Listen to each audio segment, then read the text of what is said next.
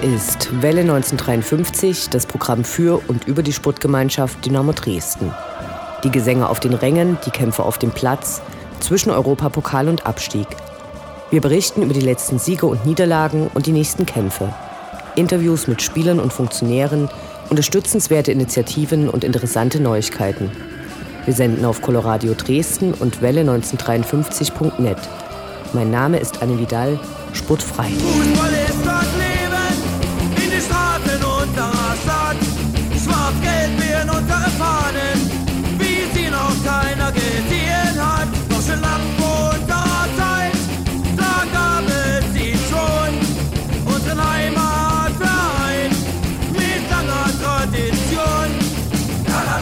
Wir befinden uns in einer englischen Woche, zum Glück die letzte in dieser Saison. Nur noch zehn Ligaspiele, bis die Anstoßzeiten noch blöder werden. Heute egal, überwiegt doch immer noch die Freude über das Torfest am letzten Wochenende. Und der Auftritt der SGD in Osnabrück war einfach nur überragend. Justin Eilers hat wieder getroffen, ein wunderschönes Tor gegen Köln. In Zwickau hat sich der erste Tabellenplatz erfreulicherweise stabilisiert. Mittlerweile beträgt das Polster fünf Punkte und ein Nachholspiel steht auch noch an. Wir hoffen auf weitere Erfolge. In Bosnien hat die Liga wieder begonnen. FK Sarajevo hat zum Auftakt der Rückrunde beim Tabellenzweiten ein Remis erzielt und steht nun auf Rang 5. Die letzten Spiele des vergangenen Jahres liefen nicht besonders gut. Wir bleiben optimistisch und drücken die Daumen. Was sonst noch los war und passieren wird, erfahrt ihr jetzt. Viel Spaß mit der 36. Ausgabe von Welle 1953. Mein Name ist Anne Vidal, sportfrei.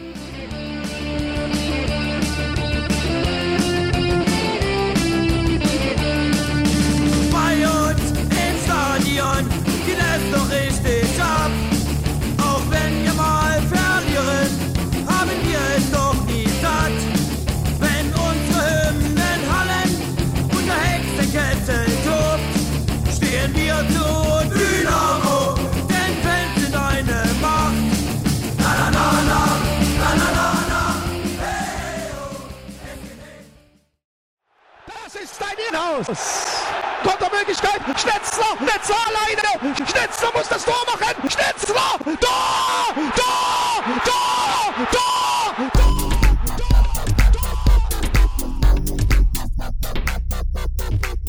Der Blick zurück. Was ist passiert? Was war großartig? Was hätte nicht geschehen dürfen? Infos zu den absolvierten Liga- und Pokalspielen.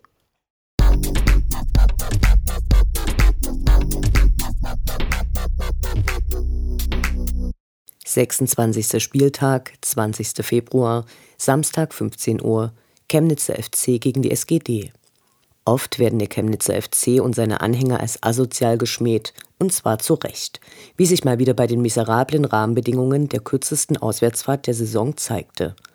Obwohl in den bereits fertiggestellten Nachbarblöcken sanitäre Anlagen zur Verfügung gestanden hätten, gab Chemnitz für anderthalbtausend Dynamo-Fans lediglich acht mistige Dixies.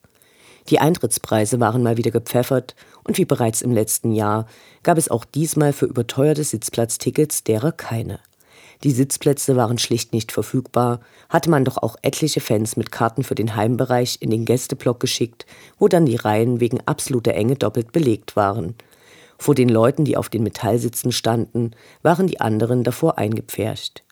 Die Chemnitzer zeigten eine Choreo, die aus Fahnen, Bildern von Spielergrößen und Glitter bestand und im großen Banner die Geisteshaltung bezeugte. Ihr alle habt ihn aufgebaut, den Club, der uns die Sinne raubt. Sie wissen also selbst, dass sie sinnlos sind. Auch die SGD machte mal wieder eine Auswärtschoreo in drei Teilen. Über dem Band Niemand kann Dynamo stoppen war zunächst der untere Teil in Gelb, der obere Teil des Blockes in Schwarz gehalten. Danach wurde in der unteren Hälfte eine Blockfahne aufgezogen, die in der Mitte eine goldene Eins sowie das Dresden und das Dynamo-Wappen zeigte, während darüber schwarz-gelbe Fahnen geschwenkt wurden. Abgeschlossen wurde das Ganze mit vielen Luftballons und dann hatte auch schon das Spiel begonnen. Dass das ein Derby war, hatten beide Mannschaften begriffen und so ging es gleich heftig zur Sache. Kurz nach Spielbeginn gelang Marvin Stefaniak der nun schon 16. Assist der Saison. Ajos Arsmann netzte ein. Doch nur sieben Minuten später folgte der erste Ausgleich. Michael Hefele wurde zu einem Eigentor gezwungen. Kurz vor Ende der ersten Halbzeit dann die erneute Führung durch Pascal Testroth. Und dann wurde es unschön. Passend zum kalten, nassen Wetter, bei dem sich jeder auf die warme Couch wünschte, verhielt sich Dynamo auf dem Platz äußerst zurückhaltend, verteidigte ganz gut, erspielte aber gegen defensiv starke Chemnitzer nur wenige Chancen, die nicht genutzt werden konnten. Es kam, was jeder befürchtet hatte, erneuter Ausgleich in der 85. Minute, das war's dann auch. Bitter. Negativ fiel diesmal Stefan Kutschke auf, der in seinen wenigen Einsatzminuten auf dem Abseits stand, nicht in Zweikämpfe ging und spielerische Defizite zeigte. Unzufrieden war auch Trainer Uwe Neuhaus, als er in der Pressekonferenz nach dem Spiel neben einer der wenigen weiblichen Pressesprecherinnen im deutschen Profifußball saß. So gab es etwas Aufbauhilfe Ost von Dynamo. Wir hoffen nicht so schnell wieder in die Stadt der Moderne fahren zu müssen.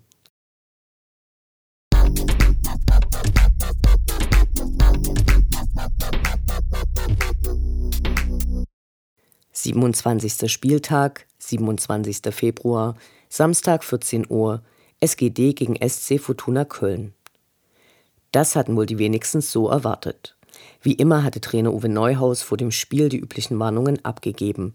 Fortuna Köln hatte die Rückrunde stark begonnen, Marvin Stefaniak fehlte krankheitsbedingt und wurde durch Niklas Kreuzer ersetzt. Fabian Holthaus war wieder gesundet, Lumpi Lamberts nach seiner gelbbedingten Sperre ebenfalls wieder auf dem Platz. Köln zeigte von Beginn an, dass sie mitspielen wollen und stellten sich, anders als viele Gegner, nicht einfach hinten rein. Ein schönes Spiel. Nach zwei fast identischen Freistoßsituationen an beiden Strafräumen dann das erste Tor. Niklas Kreuzer, der einen ganz starken Tag hatte, brachte eine lange Flanke, Justin Eilers passte, gar nicht egoistisch, zu Ayas Ausmann drin. Nur zehn Minuten später ein weiterer Einwurf von Marco Hartmann zu Paco Testroth, der alle umkurfte, auch am Torwart vorbei. Ein Kölner schmiss sich noch ins Tor, aber der Ball war drin. Weitere Chancen konnten die Goldfüße in der ersten Halbzeit nicht nutzen. Auch die Vorlage zum dritten Dynamo-Tor kam von Niklas Kreuzer. Wieder traf Pascal Testroth. Selbst Michael Hefele überraschte mit einer Aktion, als er einfach mit dem Ball übers ganze Feld durchstürmte und der Kölner Torwart nur mit Mühe abwehren konnte. Heute hatte einfach jeder Lust. Und dann fiel es 4 zu 0. Die sensationelle Tordifferenz des Hinspiels war erreicht. Justin Eilers, dessen Torflaute für mehr als einen Artikel in den heimischen Gazetten hatte herhalten müssen, wurde angeschossen und schoss dann mit Wucht aus über 20 Metern Entfernung aus linker Position über den Kölner Torwart hinweg ins lange Eck. Ganz stark, vor allem da er zur kalten Jahreszeit in Schwarz-Gelb traditionell kaum trifft. Für ihn hat der Frühling schon begonnen. Super.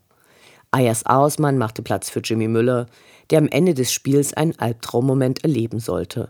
Von Stefan Kutschke bedient, war Jimmy vom leeren Tor der Kölner so überrascht, dass er vorbeischoss. Beim nächsten Mal klappt's dann hoffentlich. Kurz danach kam Yannick Müller für Marco Hartmann und so war das Müller-Trio Fabian, Jimmy und Yannick auf dem Platz vereint. Schon während des Spiels gab es eine UFTA für den Spitzenreiter. Lobenswert zu erwähnen ist diesmal der Schiedsrichter Florian Heft, der, anders als so häufig notwendig, niemanden zum Ausrasten brachte. Respekt. Zum Schluss wurde es emotional, als die Mannschaft zum K-Block kam und Marco Hartmann ein Trikot des immer noch kranken Nils Teixeira auf den Rasen legte. Der K-Block grüßte mit Sprechchören den hoffentlich bald nicht mehr Rekonvaleszenten. Ein großartiger Nachmittag im Stadion, die Nökler dürften zumindest kurzzeitig Ruhe geben. Doch egal wie es weitergehen wird, auch nach der nächsten Sendung wird Dynamo selbst mit einer Niederlagenserie immer noch Spitzenreiter sein.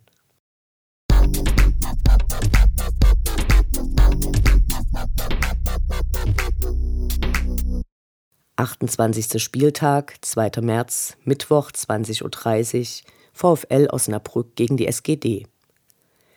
In den letzten Jahren hatte Dynamo einige Male die zukünftige Liga entscheidende Spiele gegen Osnabrück. Diesmal trafen sie zu einem Spitzenspiel der dritten Liga zusammen. Ex-Dynamo Halil Safran hatte in den letzten beiden Spielen eine Superform und mit drei Toren sowie einem Assist stark aufgespielt. Davon konnte er gegen die SGD nicht viel zeigen. Bevor es allerdings losging, waren einige Hürden zu überwinden. Für die als Hochsicherheitsspiel deklarierte Begegnung hatte die Polizei eine Übersichtspräsentation ihres Arsenals von der Pferdestaffel bis hin zu Wasserwerfern vorbereitet. So kam es, fast schon klassisch, zu Rangeleien am Eingang. Einige Minuten nach Spielbeginn hingen dann aber alle Zaunfahnen. Die Schwarz-Gelben waren Omnipräsenz und rissen das Spiel sofort an sich. Ein starker Pass von Lumpi Lamberts, dann legte Justin Eilers mustergültig den Ball zu Paco Testroth, der kaltschnäuzig einnetzte. Niklas Kreuze köpfte in der ersten Hälfte an die Unterlatte, leider sprang der Ball aus dem Tor heraus. Dem unermüdlich Ackernden hätten wir einen Torerfolg wirklich gewünscht. Kurz darauf spielte Ayas Ausmann zu Paco Sestrot, der sich wunderbar durchsetzte und das zweite Tor für Dynamo erzielte. Herrlicher Beginn der Goldfüße. Giuliano Modica ganz stark bei seiner Rettung auf der Linie, als Janis Plaswitsch schon überwunden war. In Hälfte 2 bemühte sich Osnabrück, aber ohne wirkliche Effekte erzielen zu können. Der verletzungsbedingte Ausfall des Torjägers Alvarez und die rote Karte sorgten für zunehmende Harmlosigkeit der Osnabrücker. Überfuttert waren die Osnabrücker auch von der geballten Müller-Präsenz im Dresdner Kader und zeigten zunächst Jimmys Bild, als Yannick für Marco Hartmann kam. Als dann Jimmy Müller für Ayers Ausmann gewechselt wurde, wurde Yannick Müllers Bild auf den Anzeigetafeln präsentiert. Dann rasteten alle aus, als Paco Testroth den Osnabrücker Torwart umspielte, für Justin alles vorbereitete und dieser den Sack endgültig zumachte. Der Gästeblock feierte frenetisch. So macht ein Auswärtsspiel Spaß. Fazit. Erneut ein Doppelpack von Pascal Testroth. Justin Alles trifft im zweiten Spiel in Folge. Damit liegen beide auf den Spitzenplätzen der Torschützenliste. Dynamo hat den Vorsprung auf Aue und Platz 3 weiter ausgebaut. Stark. Nach dem Spiel verschenkte die Mannschaft exzessiv ihre Trikots. Michael Hefele verließ den Platz ohne Hosen. Selbst Uwe Neuhaus kam nochmal zum Zaun. Danach mussten die Fans noch längere Zeit in einem zuvor angekündigten Kessel der Polizei warten, bevor die Heimreise angetreten werden konnte. Ein wunderschöner Abend. Diese Auswärtsfahrt hat sich mehr als gelohnt.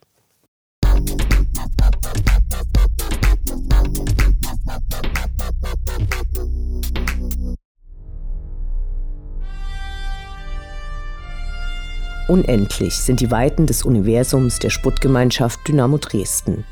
Alles rund um die SGD.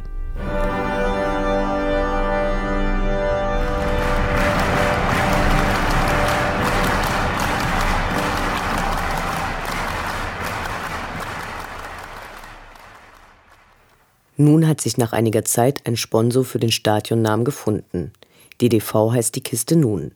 Die meisten waren ja damit zufrieden gewesen, dass das Stadion seit April 2014 schlicht Dynamo-Stadion genannt wurde, nachdem die unsägliche Glücksgasperiode vorbei war. Traditionalisten wünschen sich natürlich immer noch den Namen Rudolf-Habich-Stadion zurück, wenigstens ist es keine Arena geworden. DDV, von einigen bereits Dynamo Dresden Vereinsheimat genannt, ist Werbung für die DDV Mediengruppe, die unter anderem die Dresdner Mopo und die Sächsische Zeitung herausgibt. Dynamo fließen neue Einnahmen zu, die Summe ist nicht hoch, naja. Der Fußball Osten kriegt eben nichts ab vom großen Kuchen, den Konzerne in Sponsoring stecken.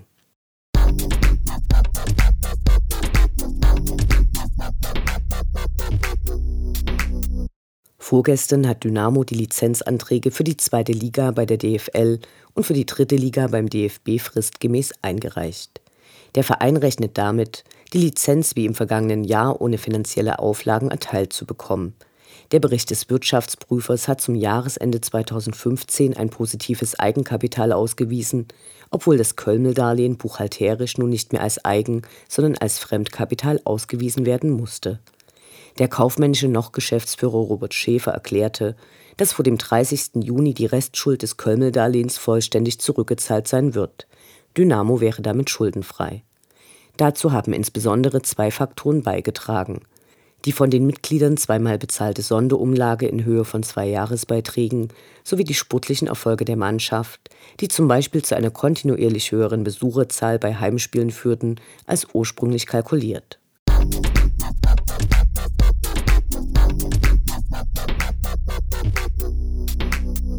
Morgen, also am 4. März, findet in den VIP-Räumlichkeiten des Stadions eine gemeinsame Veranstaltung der Fanabteilung von Dynamo und der Fangemeinschaft statt. Dabei wird es um die Inklusion von Dynamo-Fans mit Behinderung gehen. Genauer gesagt soll herausgefunden werden, welche Bedürfnisse und Probleme es gibt, aber auch Ideen zu deren Lösung sind gefragt. Die Veranstaltung beginnt 19 Uhr. Und natürlich sind alle Fans eingeladen, mit oder ohne Handicap.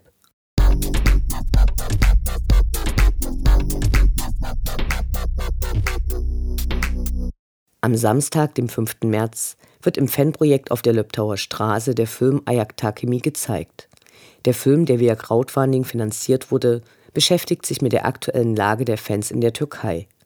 In der Dokumentation geht es um die zunehmenden Repressionen, denen die türkischen Fans unterworfen sind, um den Kampf gegen Pasolik, also personalisierte E-Tickets, ohne die man kein Spiel der oberen Ligen mehr besuchen kann, aber auch um die Fangruppe Karsi, die wie in der Türkei üblich mit unglaublichen Vorwürfen hier wegen versuchtem Umsturz des Staates angeklagt war. Es wird also spannend. Los geht das Ganze 20 Uhr.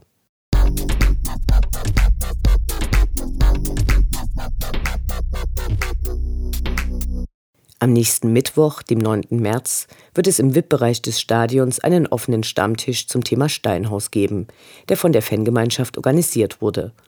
Nachdem mit Hilfe von Crowdfunding 20.000 Euro für Gutachten und Planung eingesammelt wurden, wird es nun Zeit für die nächsten Schritte, um das Steinhaus als Vereinsheimat zu etablieren. Auf dem Podium werden Robert Schäfer, noch kaufmännischer Geschäftsführer, Frank Ganzera und Vertreter der Landeshauptstadt sitzen, um über Vergangenheit und Zukunft zu diskutieren und sich den Fragen der Fans zu stellen.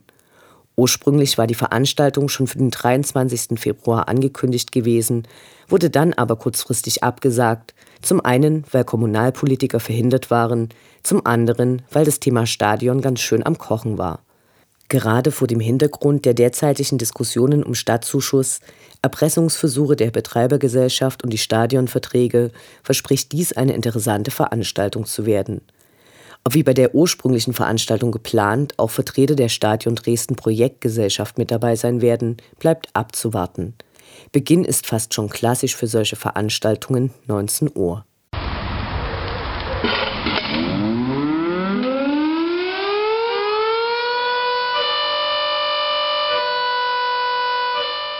Station 1953 von der Notaufnahme zur Rekonvaleszenz zur Krankensituation im Kader.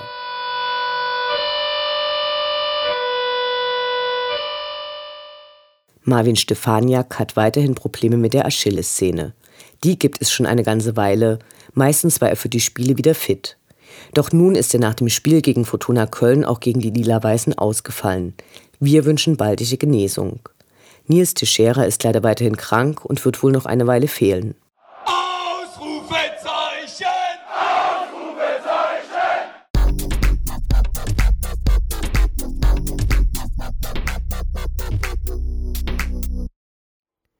Der Blick nach vorn. Die nächsten Spiele, die nächsten Termine. Hoffnung und Zuversicht. Niederlage oder Ufter.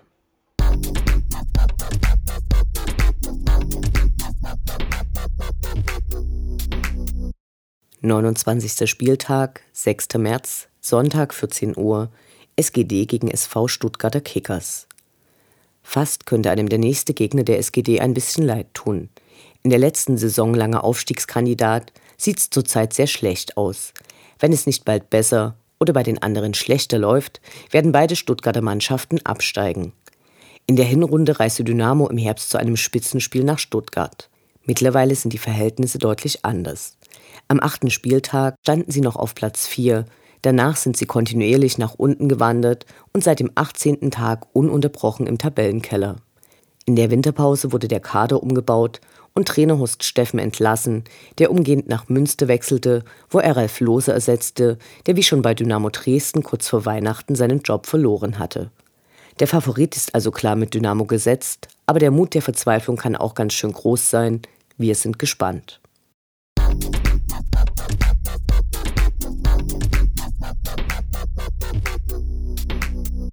30. Spieltag, 11. März, Freitag 19 Uhr, VfR Aalen gegen die SGD. In den deutschen Fanszenen brodelt es zurzeit mehr als sonst. Gründe sind neben vereinsinternen Querelen der Streit um die prinzipielle Ausrichtung des Profifußballs. Die verantwortlichen Vereine schielen neidisch in Richtung England und deren absurd hohe Fernseheinnahmen und versuchen, dies über eine zunehmende Zerstückelung der Spieltage nachzubauen, um dem Fernsehpublikum rund um die Uhr und auch für den asiatischen Markt Fußball zeigen zu können. Da kann dann noch so oft von Vereinsseite betont werden, wie wichtig die Unterstützung der Fans beim Spiel vor Ort ist. Solange die Vereine sich nicht gegen Erscheinungen wie die Verringerung des Gästekontingents oder die kurzfristige Verlegung von Spieltagen wehren, werden wohl immer mehr Demonstrationen und Aktionen der Fans stattfinden. Beispielhaft der DFB, der Montagabend Dynamo informierte, dass das Spiel gegen Aalen wohl aus Sicherheitsgründen verlegt werden würde. Am Dienstag dann die Meldung, dass schon Freitagabend statt am Samstag gespielt wird. Da haben Leute ihr Wochenende verplant, ganz zu schweigen von Schichtdiensten. Nun muss ein Urlaubs- oder Krankentag her. Dazu das Sitzenbleiben auf den Kosten für langfristig gebuchte Tickets. Welle 1953 muss es deutlich sagen. DFB fuck you. Am 30. Spieltag geht es nun also in die Scholz Arena, die den Namen des dortigen Präsidenten trägt. Dieser hatte 2014 Bürgschaften in Höhe von rund 6,2 Millionen übernommen, die die DFL gefordert hatte, nachdem er überraschend deren Hauptsponsor ausgestiegen war. Vor circa einem Jahr wurden dem Verein zwei Punkte wegen eines Verstoßes gegen die Lizenzierungsauflagen abgezogen. Nach dem Abstieg in die dritte Liga beglich Scholz die Schulden, um einen Neuanfang zu ermöglichen. Für ihn eher Peanuts, steht seine Familie doch auf Platz 160 der 500 reichsten Deutschen. Ein nicht ersehntes Wiedersehen gibt es mit dem Ex-Dynamo Thorsten Schulz, der erst lang und breit seine Liebe zu Dynamo beschworen hatte, bevor er sich nach dem Abstieg in die dritte Liga entliebte und ausgerechnet in den Schacht ging. Letztes Jahr war er dann in Münster, bevor er in diese Saison zu Aalen wechselte, wo er bereits vor seiner Zeit in Dresden gespielt hatte. Derzeit steht Aalen mit 33 Punkten auf dem zwölften Platz. Dies sind aber nur vier Punkte vor den Abstiegsplätzen. Die immerwährende Bilanz Dynamos ist gegen den Verein für Rasenspiele nahezu ausgeglichen. Drei Siege, drei Unentschieden, drei Niederlagen. Dabei konnte keine der beiden Mannschaften je einen Auswärtssieg feiern. Diesmal sollten die Chancen gut stehen. Wir drücken die Daumen.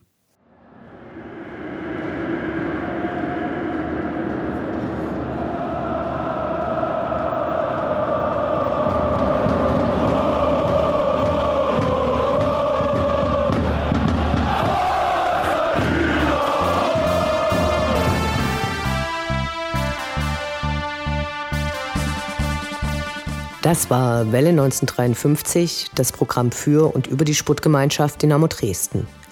Die neue Sendung über die SGD, uns, die Fans und alle Neuch- und Widrigkeiten auf dem Weg zum Europapokal gibt es in zwei Wochen bei Coloradio und zum Nachhören im Internet auf welle1953.net als Podcast, den ihr selbstverständlich abonnieren könnt, um keine Sendung zu verpassen. Mein Name ist Anne Vidal. Auf Wiederhören. Bis zum nächsten Mal.